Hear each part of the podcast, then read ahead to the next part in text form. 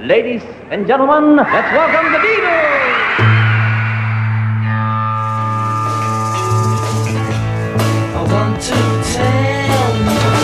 About the Beatles, der Podcast zu den Fab Four mit Malte Asmus. It's great, it's sold, it's the bloody Beatles, shut up.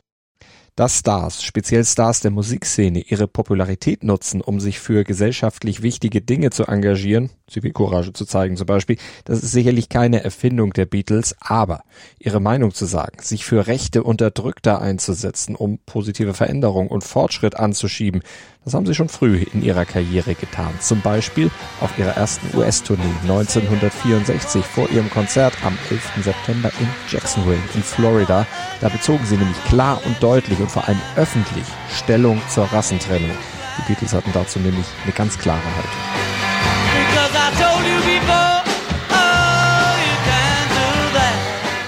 Die Geschichte rund um den Jacksonville-Auftritt zu erzählen, müssen wir ein bisschen früher einsetzen, etwa acht Monate vor dem Konzert im Januar 1964. Damals trafen sich am Rande eines Beatles-Auftritts in Paris Brian Epstein und der US-Promoter Norman Weiss. Die Beatles sollten kurz darauf erstmals in den USA performen, in der Ed Sullivan Show, und sie betraten damit komplettes Neuland und holten den Rat von Weiss ein, der das Musikbusiness in den USA natürlich bestens kannte und mit seiner Agentur, der General Artists Corporation, bestens vernetzt war. Nachdem der Auftritt bei Ed Sullivan dann für die Beatles ein voller Erfolg gewesen war und die Beatlemania nun auch in den USA ausgebrochen war, da arbeiteten Epstein und Weiss Pläne für eine große 33-tägige Tour aus. Die Beatles sollten 32 Shows in 24 Städten spielen, darunter auch in Jacksonville in Florida, also im Süden der USA. Und dort war Rassismus Anfang und Mitte der 60er noch allgegenwärtig, während im Norden der USA und in Kanada Rassentrennung zu diesem Zeitpunkt schon kein Thema mehr war, schon längst nicht mehr üblich war, gehörte sie im Süden dagegen noch zum täglichen Leben leider dazu, erinnerte sich die Historikerin Dr. Kitty Oliver in der Doku The Beatles Eight Days a Week The Touring Years von Ron Howard. I was 15, living in segregation. It was an apartheid that's probably difficult for a lot of people to even picture. The only white person I would even have contact with was a salesman who would come into the community. Das war die direkte Folge der sogenannten Jim Crow-Gesetze, die damals im Süden der USA noch in Kraft waren.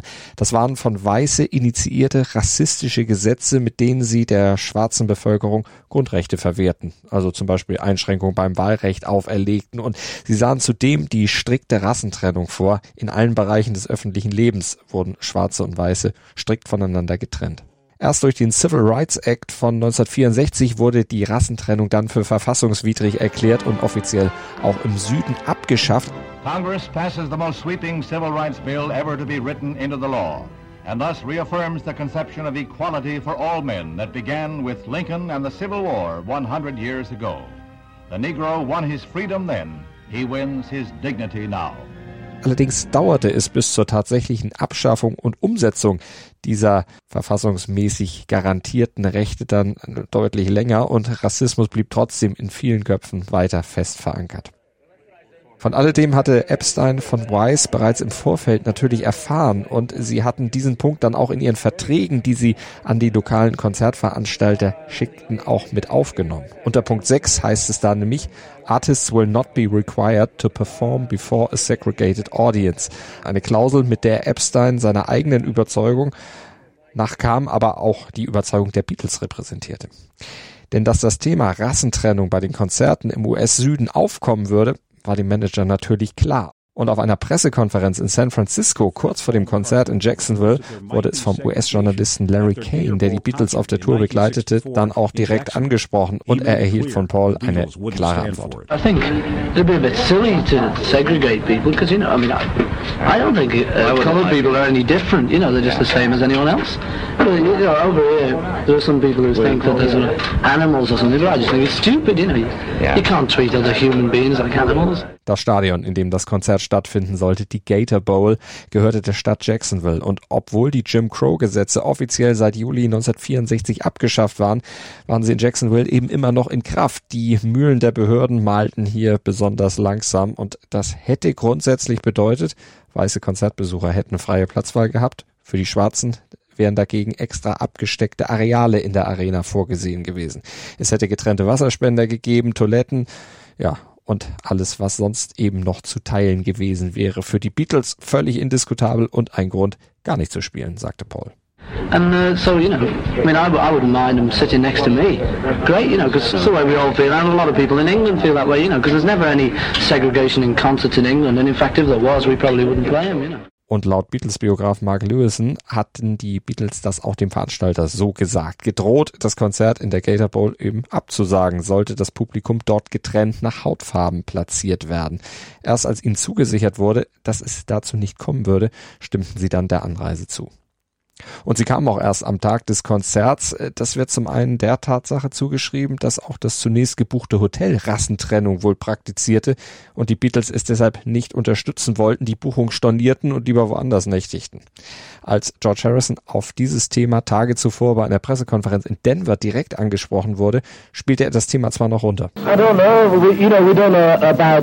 Er wisse also nichts davon, sagte er. Schließlich kümmerten sich die Beatles nicht selbst um die Hotelbuchung, aber sein Nachsatz, der machte dann die klare Haltung der vier Pilzköpfe in dieser Frage dann doch sehr, sehr deutlich.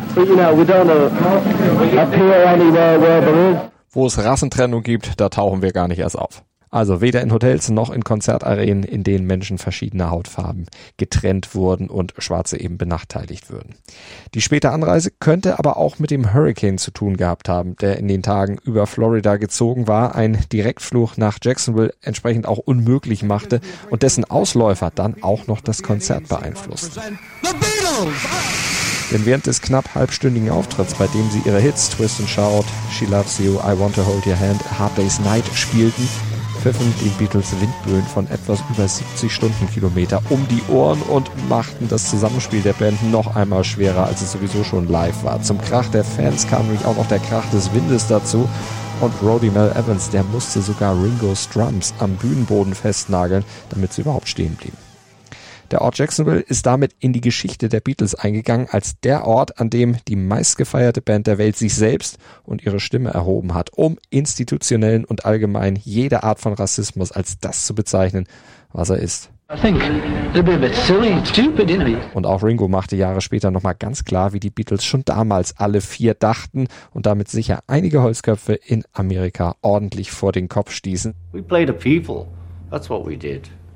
We didn't play like those people or that people. You know what I mean? We just played to people. Sie spielten für Menschen, egal welcher Hautfarbe, Nationalität oder welcher anderer Unterscheidungsmerkmale. Dir hat dieser Musikpodcast gefallen? Dann abonniere, bewerte und empfehle ihn weiter. Mein Musikpodcast.de, Deutschlands erstes Musikpodcast-Portal. Von ABBA bis Zappa. Hast du selber einen Musikpodcast und willst ihn bei uns kostenlos hosten? Klicke einfach meinmusikpodcast.de slash meine-podcasts. Meinmusikpodcast.de, Deutschlands erstes Musikpodcast-Portal.